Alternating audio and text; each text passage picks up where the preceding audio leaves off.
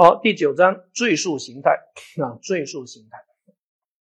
赘述形态呢，要解决的问题就是啊，同一个行为人实施了好多好多犯罪，那最后定一罪还是定数罪啊？像前段时间很多人非常关心性侵和聚众淫乱的问题啊，那张三啊，这个把一个女的给性侵了，实施了强奸啊，对她实施的迷奸啊，过了若干天之后呢，啊，那这个女的啊，那那发现已经这样啊，所以呢。就自甘啊，成为啊张三的啊这个玩物啊，同时呢，这个女的又叫上了自己的朋友啊，那一起和张三呢啊就开始了聚众淫乱啊，然后呢，后来查明张三当时在实施性侵的时候呢啊，还还还实施了非法拘禁啊，还下了药啊，还这个这个啊做了一大堆的事情啊，还这个获取了他人的个人信息，那你看张三这个人渣，他符合了多少个罪？他既有强奸罪，又有聚众淫乱罪，还有非法拘禁罪啊，还有这个这个这个这个这个这个啊，这个这个这个容留吸毒罪啊，比如说还一起吸了毒，对吧？一起吸了毒之后，然后再开始聚众淫乱啊，还有这个非法拘禁罪啊，还有这个故意伤害罪啊，等等等等，他最终应该定几个罪呢？啊，有同学说累了，直接杀了算了，对吧？啊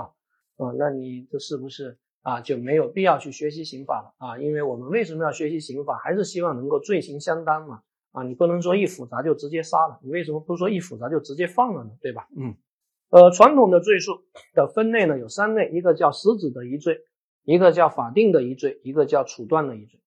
啊，我们的考纲应该也写的是这三类，但这三类没有任何意义，可能只具有一个目录学的意义。啊，只只有一个在考纲中凑字数的意义，它其实没有任何意义，因为我们觉得这三种分类标准并不科学。请各位注意，我们学习罪数，说白了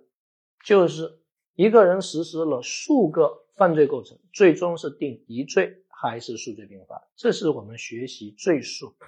的实践意义啊，并不需要钻入到理论的迷宫，因为很多同学钻到理论的迷宫，搞出很多很多稀奇古怪的罪数。啊，什么徐刑犯啊，什么缓刑犯啊，什么一大堆稀奇古怪的犯啊，有些概念我都没有听过啊。你搞那么多概念有什么意义呢？是在炫耀你的才华吗？你有什么可炫耀的呢？你不过是为了参加一个职业化的资格考试，为什么要去炫耀自己的才华呢？啊，当然了，我个人可能因为水平比较低，所以我只能教大家比较浅的啊，狗刨、蛙泳啊，蝶泳我也不会，自由泳我更不会。我能把大家的蛙泳给教好就够了啊！当大家学会蛙泳之后，通过了法律职业资格考试之后，以后你进入到深海区啊，这个深不可测，然后你才可以啊进入到刑法的殿堂，那么才可以好好去研究刑法啊！我本来就把自己定位为一个刑法殿堂的小门童啊，就是不断的吆喝大家在刑法啊这大门中啊把大家吆喝进来啊，吆喝进来之后，你进了门。那就不需要我管了，因为你会见到很多很多的大佬，很多很多的大师啊，你就慢慢的忘记我这个小老师啊就可以了啊，我本来就是个小师，而不是个大师啊，更不是啊一个老师啊，把我当成小师就可以了。